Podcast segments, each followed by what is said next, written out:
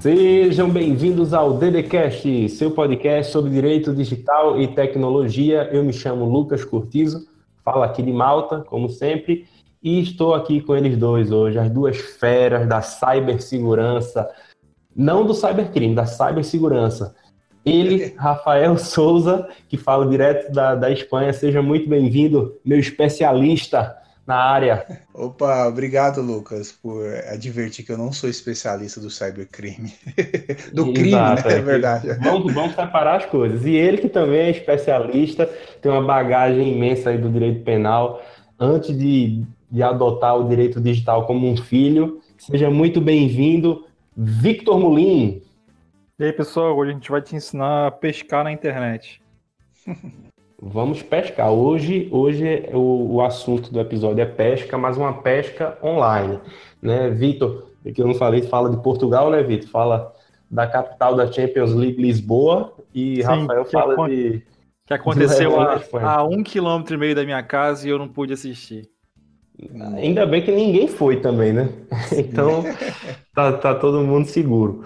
Ó, só, só para lembrar aos ouvintes, esse episódio é uma continuação de uma série sobre cibersegurança que a gente está tá gravando. Então, quando você acabar esse episódio, se você não ouviu, vá no episódio 58 do Direito Digital Cast, que é sobre ameaças virtuais, e o episódio 62, que é sobre engenharia social. E esse é o terceiro episódio que a gente vai falar sobre phishing.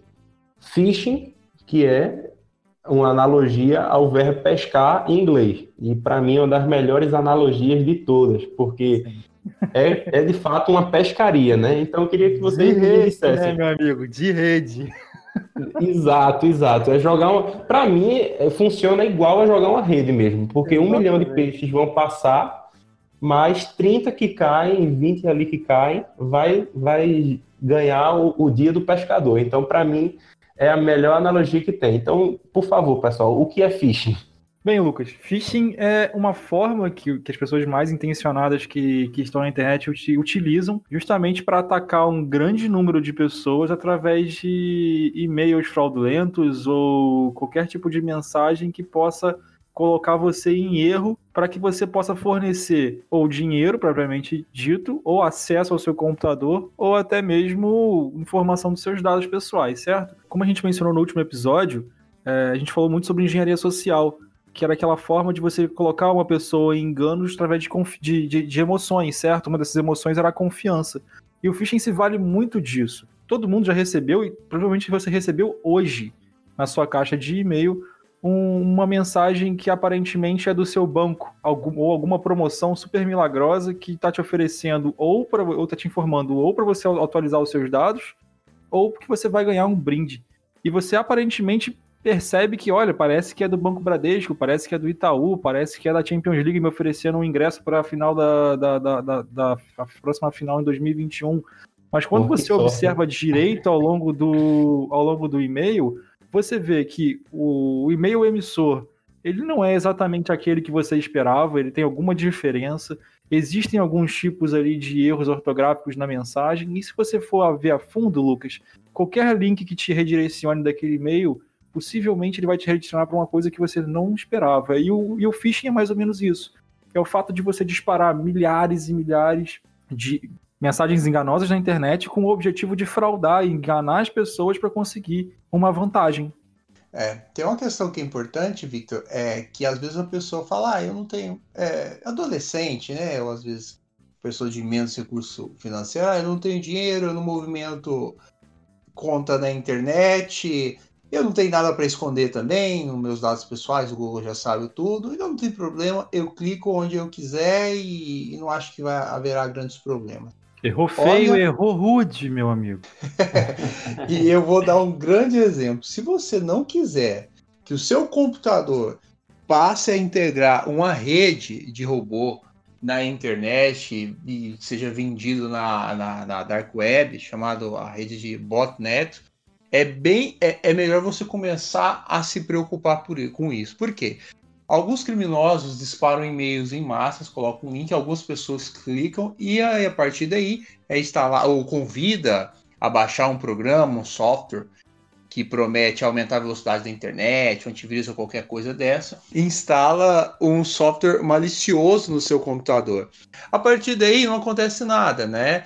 E depois de algum tempo, esse hacker, o cracker, né, começa a criar um exército de computadores, de bots, de robôs, né, é, chamamos botnet, e num determinado momento ele aciona, aciona todos esses computadores para fazer geralmente os ataques de DDoS, que é quando você tira um site do ar.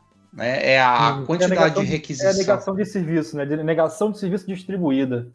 Exato, porque a quantidade de acesso de requisição é tão alta para aquele site é tão grande né, que o site não aguenta. Ou também para mineração de criptomoedas, uma criptomoeda chamada Monero. Ele instala mais uma vez um software e começa a utilizar os recursos do seu computador, que pode ser a sua placa de vídeo, se você é um gamer, geralmente tem um editor de vídeo, a placa de vídeo, ou a memória RAM e ou o processador utilizando aquele mecanismo com software embutido no seu computador, ele faz a mineração de criptomoedas e toda essa mineração é colocada diretamente na carteira, no wallet do criminoso. Então, cuidado, porque o seu computador, mesmo que seja um computador simples, um computador que você não tenha tantos dados pessoais, ele é bem valioso para alguns criminosos, principalmente se tiver ao lado lá de milhares ou talvez milhões de outros computadores.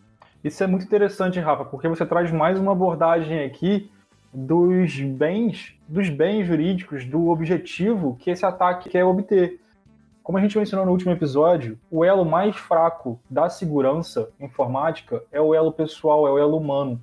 E o phishing, mais uma vez, ele ataca essa pessoa. Ataca a curiosidade, ataca a ganância, ataca a vontade de obter uma, vantagem de forma fácil. E como você, eu, já tinha apresentado anteriormente, que o phishing pode muito bem querer seus dados pessoais, como seus, nos Estados Unidos eles tentam pegar número de segurança social e alguns dados de cartão de crédito, seu nome, para poder fazer algum tipo de, de golpe com isso.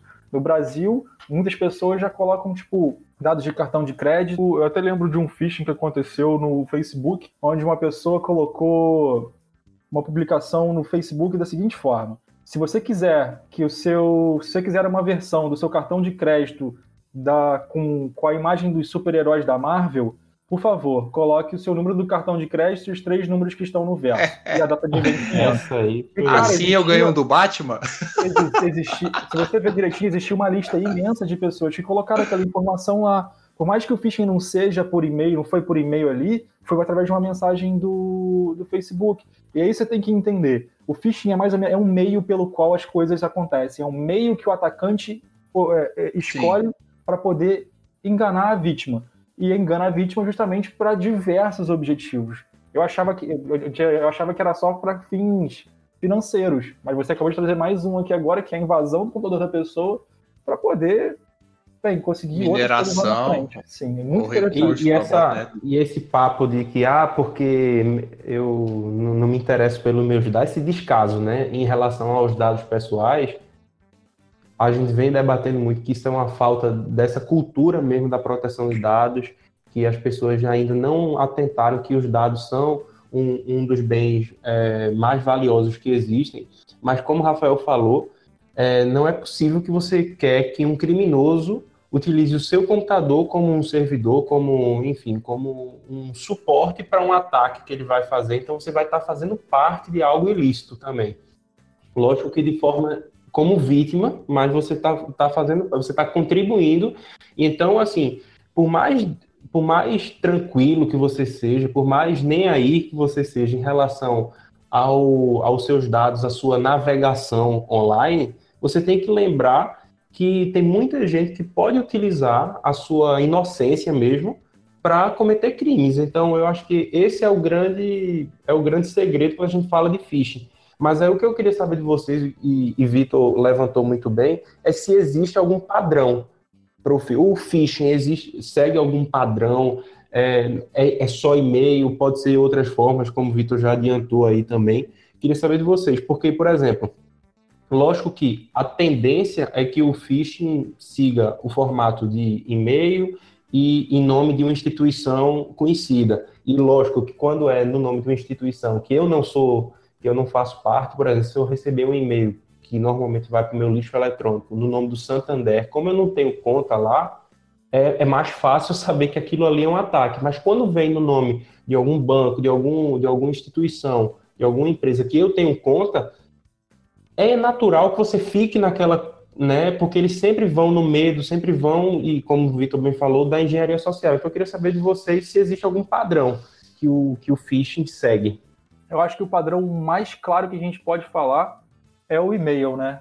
Que é o que a gente é, recebe. É, Rafa falou, falou bem isso, né? É o que isso, você é. falou, é o padrão que, como você mesmo disse, é, a gente recebe diversos e-mails na nossa caixa de spam.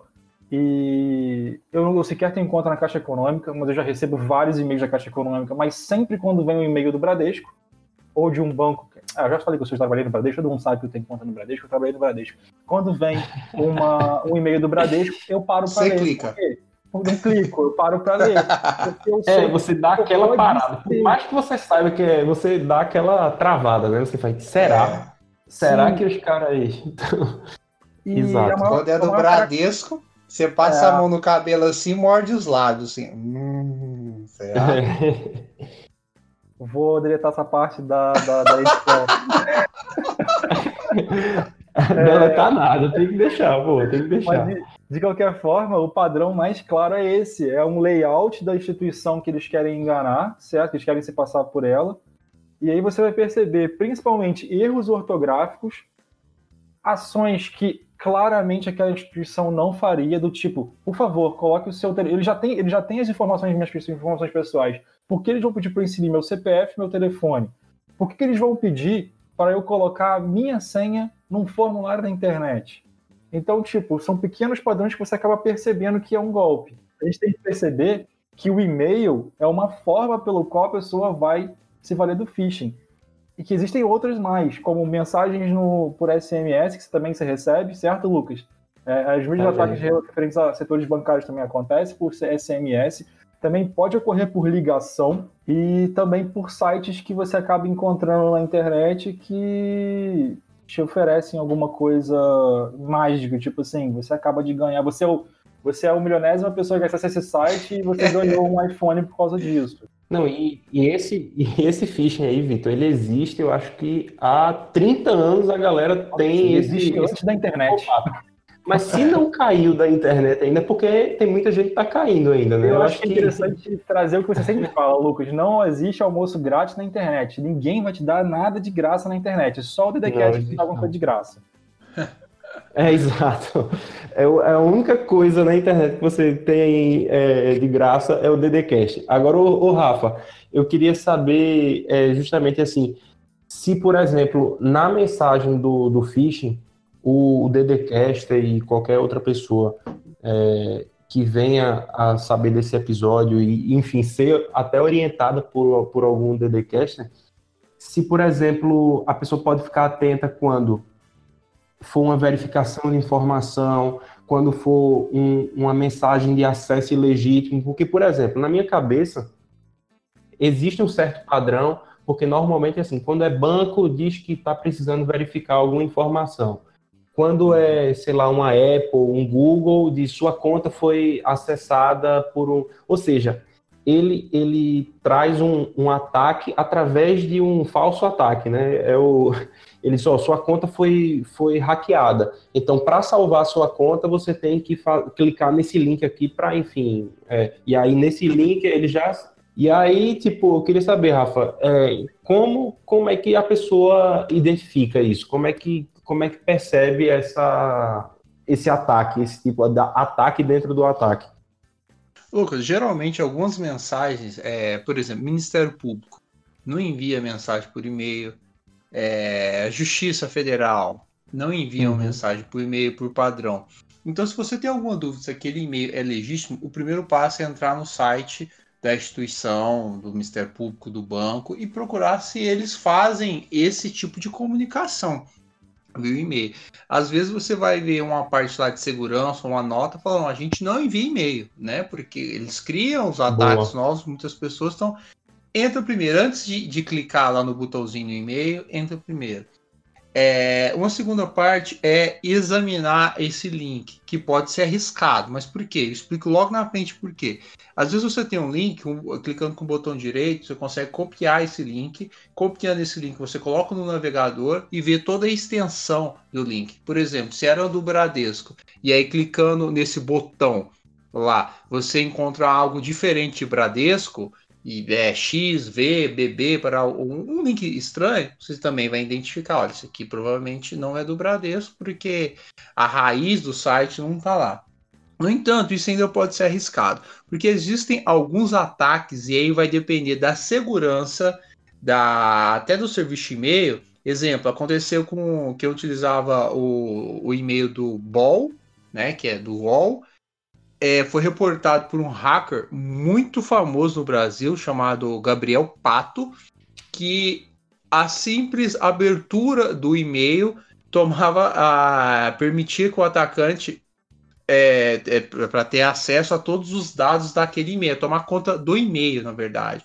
Esse, essa vulnerabilidade foi reportada por Gabriel, pelo Gabriel Pato há cerca de um ano e pouco, e a UOL não corrigiu a vulnerabilidade. E aí, diante disso, dois Olha meses ou três meses atrás, é. esse hacker, que é um hacker ético, gravou um vídeo no YouTube explicando a vulnerabilidade, a vulnerabilidade como ela funciona, uhum. como ele fez o reporte, que as pessoas podem cair. Então, veja, se a pessoa abriu o e-mail, abrindo o e-mail, ela já caía na, no, no ataque. Então, talvez, se você tem dúvida, talvez é melhor nem abrir. Já vai lá e deleta logo. Beleza, Rafa. E, e o pessoal, eu queria saber mais assim vocês que se vocês pudessem dizer mais alguns indícios que aquela mensagem é, é um é um phishing. A Rafa é, pontuou bem esse perigo de até abrir, mas muitas vezes é, é inevitável mesmo, é, é, é tão bem feito. Lógico, eu sempre tento ver é, o, o, remetente da, da mensagem. Então, quando é, por exemplo, xy, arroba, alguma coisa que não é no domínio da, do Google, do, da Apple, do, do Bradesco, de qualquer banco que seja, você já desconfia que aquilo é um phishing e aí você já, já não abre. Mas no caso que, que seja muito bem feito, eu queria saber, Vitor, por exemplo, qual seria outros indícios que você poderia pontuar aqui? Meu amigo, tô, tô, abrindo a minha caixa de e-mail exatamente agora para te informar que eu acabei de receber um e-mail falando que eu tenho que, que atualizar a minha conta na PayPal e o remetente é carteirojaiminho.com. Mentira. Pegadinha do é malandro. É não, pô. Vitor. Eu, eu, eu, coloco isso lá na descrição, você bota na imagem. Carteiro Jaiminho. Rapaz, não faz o seguinte: abre uma máquina virtual aí, cria um e-mail, encaminha esse e-mail e clica para ver no que que dá isso. Não, mas eu já, eu, já eu, eu, até, eu até me preparando para esse episódio, eu assisti um vídeo no YouTube que o cara faz exatamente isso. E como você falou, Rafael, às vezes só de abrir o e-mail você pode estar infectado, mas algumas é. ocasiões não. Ele te direciona para um site, ele te fala assim: olha, a sua conta foi invadida, ou você precisa atualizar seu cartão de crédito. E aí você clica e você vai ser direcionado para uma página que aparentemente é da PayPal. Só que não é a página da PayPal. Ao invés da paypal.com vai estar tá, vai tá Pay com I ou PAL PAU ao invés de PAL. É justamente para enganar a pessoa. Uhum. Erros ortográficos são o que mais aparece nesse tipo de ataque. E aí você lá você vai ter uma página que aparentemente é da PayPal, e você pode ir lá colocar e atualizar seu cartão de crédito. Você vai colocar o número, vai colocar seu nome, vai colocar o vencimento, vai colocar o seu CCM, né? CCM ou CCV. E aí ele vai ter a posse do seu cartão de crédito. Aí ele vai comprar passagens na, de avião e vai, vai, vai, vai fazer isso, alguma coisa com esse troço aí. Então, tipo Nossa. assim, geralmente ele sempre vai tentar te direcionar para obter informações pessoais suas. É, eu, eu tô e... chocado até agora com o carteiro Jaiminho, velho. Tô, carteiro tô... Jaiminho é tenso, meu amigo. É Esse, o cara comprou o domínio carteirojaiminho.com, pô. Isso aí foi. É, assim, pra evitar a fadiga. Saudade Chaves aí, quem, quem via sabe. Agora, por exemplo, outra coisa que, que é bem comum é tentar gerar uma urgência na pessoa. Então, click here now. Tipo, quem é o banco que vai clique aqui agora, assim, tipo, e o now é, é, é com caps lock e, e, tudo. Vermelho. É, é, eles querem chamar atenção porque, o, lógico, a maioria dos ataques como o Rafa falou, pode ser apenas um, um você clicou, você já caiu ali. Agora, pode, a maioria deles é através da clicar no link, precisa clicar no link, né? É, a maioria você precisa clicar no link e, e outros também fazer isso que o Victor é, diz, colocar, colocar os seus dados. Porque existem vários tipos de, de hacker. É, tem os mais experientes, os crackers lá que utilizam, é, exploram vulnerabilidade de zero day, que não foi identificado ainda, que ninguém conhece, que é tipo esse do, do Ball. E existe os Script Kids, que o cara que compra lá na Dark Web, ou até na, na Surf Web mesmo, internet comum, um, um, programa ou uma forma de captura lá e começa a passar e-mail. E o cara não sabe nada de, de informática, sabe muito pouco, mas ele só roda a ferramenta. E para esse cara que só roda a ferramenta, ele vai encaminhar e-mail em massa e depois vai capturar os dados do cartão de crédito. E com os dados do cartão de crédito, qualquer um pode cometer um crime. Você, eu, qualquer um, que é bem fácil. Então há níveis de hackers diferentes. E para o hacker mais baixo aí, que só roda o script lá, o script kid, é bem tranquilo. Ele vai ter algumas etapas lá e, e esse ataque. Eu queria só fazer é, um outro... comentário aqui. É... Eu vou falar outro indício também depois. Faz, Vitor. E eu vi também um tipo de ataque que a pessoa é, ocorre pelo WhatsApp, né? E a pessoa, geralmente homem, né? Porque homem é bobo. É, recebe uma mensagem supostamente uma mulher falando que eles tinham conversado pelo Tinder ou por um outro canal de, hum. de relação amorosa e que agora ela estava na cidade que deve ser eles podiam se encontrar. E aí o cara falou assim, ah, sou eu mesmo ou não, você se enganou. Aí ela, ah, poxa, desculpa e tal, mas poxa, você parece uma pessoa tão legal, e aí, como é que você tá? E começa a puxar assunto. E aí ela pode... É 100% eficaz, né? Porque o cara nem conta, tem, mas o cara cai. Se é. tiver devendo ainda... Nossa. E aí, cara, ela manda uma imagem, manda um nude pro cara, pro cara ficar um pouco mais animado, e ele retribui com o um nude dele. E aí, o que que acontece hum, com isso? Imposto. A casa caiu um post de uma, de uma imagem sexualmente comprometedora, o cara vai receber uma chantagem é, daqui a pouco, né? E aí, tudo bem, amigo? Olha só, tô com uma imagem sua aqui e tal, 500 reais para não divulgar. E outra coisa, um chatbot, tá bom? Às vezes até chatbot, é. que a pessoa, tipo assim, já não é, usa muito. O WhatsApp muito. responde automaticamente, a pessoa pô, cai naquilo facilmente. E também tem o phishing direcionado, né? Tem um phishing que é a rede que você joga e captura em massa ali, tudo que passar ali foi pego, e tem um phishing direcionado. Como é que chama, Lucas? O alien. É, tem a palavra em inglês. É, é porque o, o alien é, vem de baleia, né? Então é como se você fosse Isso. pescar uma baleia. Porque quando você vai pescar peixe, você quer ali na. joga a rede lá. Agora, quando você vai pescar uma baleia, e por que eles usam esse termo? Por, quando é o phishing direcionado. Então, é muito bem feito esse, essa whaling, que é, por exemplo, eles querem é, mandar um e-mail como se fosse um, sei lá, um chefe de departamento para o CEO da empresa. Isso. Então, aí eles fazem um ataque direcionado mesmo para a pessoa, né? Diz, ó, oh, é, com informações da empresa, mas é, tem sempre alguma coisa. Eu acho que não existe nenhum golpe perfeito online.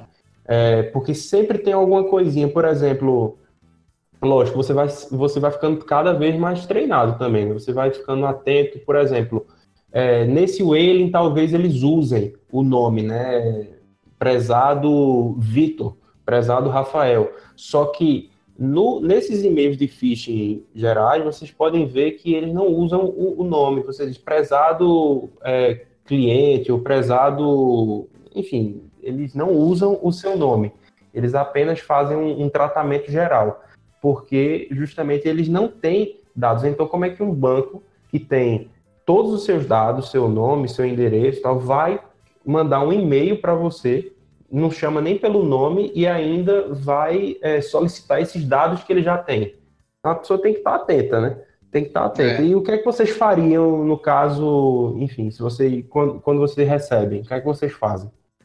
Bom, o que eu faço é reportar todos, todos os e-mails. Tem, eu utilizo um dos serviços de e-mail que eu utilizo é do Hotmail e o Outlook hoje, né, mais antigo Hotmail, e ele tem um botão para você bloquear. Menina ou... do MSN, ô Lucas. É, é do MSN mesmo esse endereço. Para bloquear ou para reportar como phishing. E aí eu vi o e-mail lá, tá, sandrinha.com, por exemplo, alguma coisa que eu sei que não é, é clica aqui, clica é aqui. sempre esse exemplo, pô, é Haroldo da padaria. Vamos lá tentar é, ficar na seriedade Se você aqui. colocou Ai. o seu e-mail nesse site, não vem falar agora que é fish.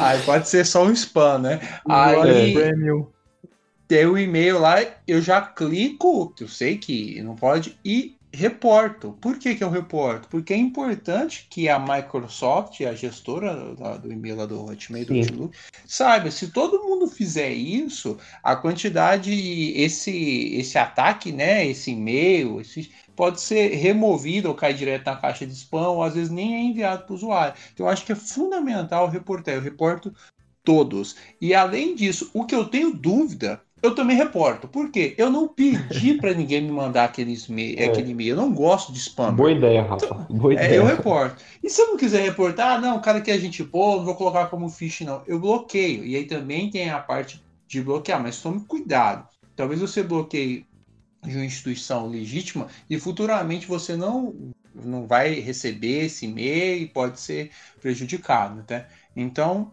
isso é o que eu faço, sempre. Até porque tem uma cultura, e eu acho que muita gente tem, de fazer uma. de não acumular lixo virtual. Ah, não, deixa isso lá e vai deixando no e-mail. Sempre limpa o seu e-mail, então é algo que eu faço. Reporte ou bloqueio se o e-mail é indesejado. Eu queria aproveitar o que o Rafael falou sobre lixo virtual e não acumulação desse tipo de e-mail e dizer que tão importante quanto reportar é, em hipótese alguma, interagir com o e-mail. Porque sempre vai ter. As pessoas deixam tanta paciência que vai ter sempre uma opção lá de descadastrar o e-mail da, do e-mail marketing, certo? Só que se você perceber exatamente aquele link, ele não. Cara, o cara já quer te dar um golpe. Não espere que ele vai te dar a oportunidade de descadastrar seu e-mail. Então, hum. até mesmo o botão de descadastramento de e-mail vai te direcionar para alguma página que pode, como o Rafael bem mencionou, instalar algum tipo de malware no seu computador para poder tomar posse dos seus dados. Então, hipótese alguma, descadastre esse e-mail, porque você não tem hipótese de fazer isso.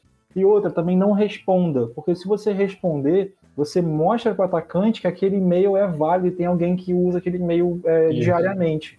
Então isso. Aí fica bem mais valioso, né? Fica, porque tem que entender o seguinte: você não é precioso, você não é valioso, o cara sequer sabe que você existe. Ele pegou, ele comprou essa lista de e-mail de alguma lista do, do, do da, na Deep Web, de um mercado negro, ele está disparando e-mail para todo mundo. Se você demonstra para ele que aquele e-mail é válido, ele pode simplesmente parar de, fazer, de atacar de forma generalizada e abstrata e efetivamente estar tá fazendo um ataque pessoal em cima de você e usar, como o Rafael mesmo disse, direcionado com base no que ele pode saber. E aí, meu amigo, se o seu e-mail está ligado ao seu Facebook, ele facilmente te encontra no seu Facebook, sabe seu nome, sabe sua idade, porque quase todo mundo uhum. coloca informações públicas lá. Ele vai conseguir usar da engenharia social junto com as informações que tem na, na internet para justamente ouvir esse episódio aqui, saber que eu tenho conta no Bradesco e mandar um e-mail certinho dizendo de alguma coisa importante do Bradesco.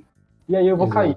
Vitor, isso aí Por que favor, você falou. Pessoal, é, não manda é uma mensagem do Bradesco pro Vitor, então. Por favor. Por favor. Jaiminho, carteira Jaiminho, para, meu amigo. Para. Carteira é, Sandria.com também.